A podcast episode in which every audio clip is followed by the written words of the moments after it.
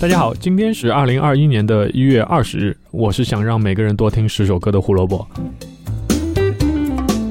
胡说音乐历史节目每天都有更新，想知道每天的音乐小故事，记得关注我们在荔枝、网易云、B 站还有小宇宙上的账号。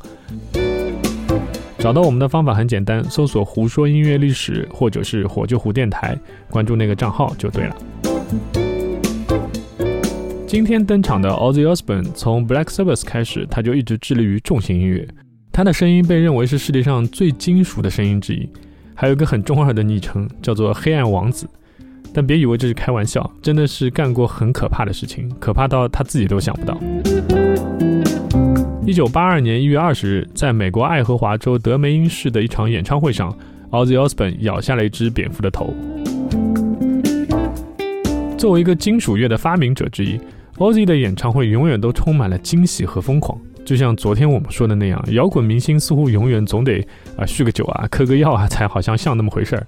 但有时候歌迷呢，其实比歌手还要更疯狂。事件发生时，马克尼尔才十七岁。他的弟弟在演唱会两个星期前从学校带回来一只活蝙蝠，但是家里面不会让他把它当宠物养嘛，对吧？所以尼尔的朋友想出来一个办法，就是把这只蝙蝠藏在包里面，偷偷带进演唱会的现场，然后让尼尔把它扔到了舞台上。为什么这两个年轻的歌迷会有这样的想法呢？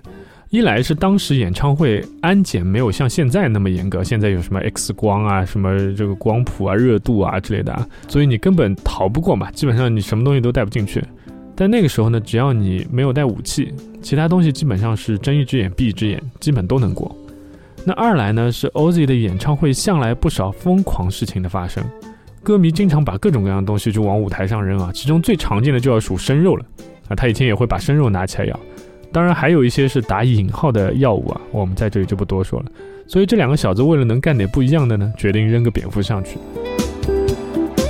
大家要相信啊，一口咬下去，就算 Ozzy 再怎么酗酒嗑药，也应该意识到问题的严重性了。Oz 回忆说，他当时以为那只是一个玩具蝙蝠，就橡皮做的那种，因为当他把蝙蝠拿起来的时候，它并没有动。于是 Oz 就一口咬了下去，结果，嗯，蝙蝠的翅膀又动了两下。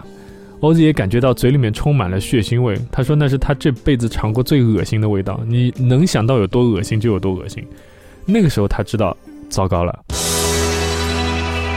而那位十七岁的尼尔在台下也看傻了，他期待看到有趣的事情，但没有想到是那么可怕的事情，眼睁睁看着自己的偶像咬断了蝙蝠的头，是个人这辈子都不会忘记这件事。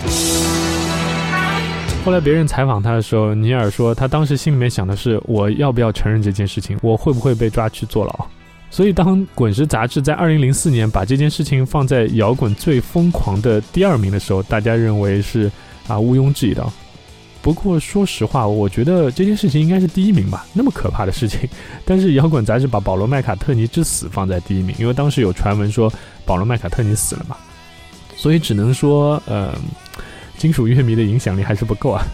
下次有机会可以给大家按照这个顺序啊，就是那个摇滚最疯狂秘密的这个顺序一个个讲过来啊。感兴趣想听的，记得扣个一给我看看。好，我们继续回来说咬完以后的事情。演出完 OZ 就立马奔去了医院。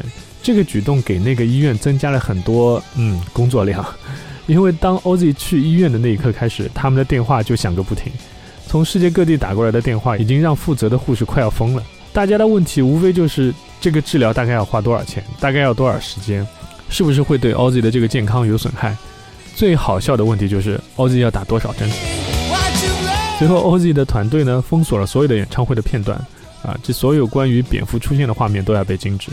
但是，一年以后，这件事情也就成为了一个传说啊。蝙蝠甚至现在成为了 Oz 的吉祥物跟标志啊。每次看演唱会的时候，经常会有很多这种玩具蝙蝠，然后被放出来或者怎么样。二零一九年的时候，Oz 还调皮的在线发售了一款可以断头的这个蝙蝠玩具啊，作为限量款，在几个小时内就全部被抢购一空。这个真的是太恶趣味了。今天要推荐的歌曲是 Ozzy 咬蝙蝠那个巡演主打的那张专辑，也就是他个人的第二张专辑《Diary of Madman》。啊，这个疯狂一个疯子的日记啊，这个事情发生真的是就像是一个疯狂的日记当中的那一页啊。那这首歌名字叫做 Sato，啊，S A T O，当然它中间有省略的那个点。听这首歌呢，让我来讲一下前年差点见到 Ozzy 的故事啊。当时我和几个好友就是买了日本 Download 重型音乐节的这个票，我们的目标其实只有两个：Slayer 还有 Ozzy Osbourne。演出是二零一九年的三月二十一日，但是就在这个演出前不久啊，大概一个月还是一个半月的时候，Ozzy 突然得了流感，然后他的私人医生禁止他参加任何的演出，毕竟年纪也大了嘛，那个时候七十岁。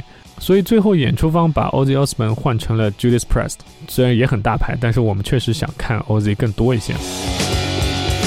然后你想一想，蝙蝠、流感、Ozzy 啊这几个关键词联系起来的时候，然后大家都知道嘛，一九年，然后下半年开始就有了新冠嘛，联系在一起想一想，就觉得好像还蛮恐怖的。不过当然，它纯粹只是一个联想，这个应该之间互相之间也没有什么关系，对吧？好，今天的节目就到这里。胡说音乐历史，音乐让每天更重要。明天是一个商业上超级成功的乐队的出道日，那就是 Bon Jovi。啊，说起来，我跟他们好像还真的有一点点的小缘分啊。明天记得来听，拜拜。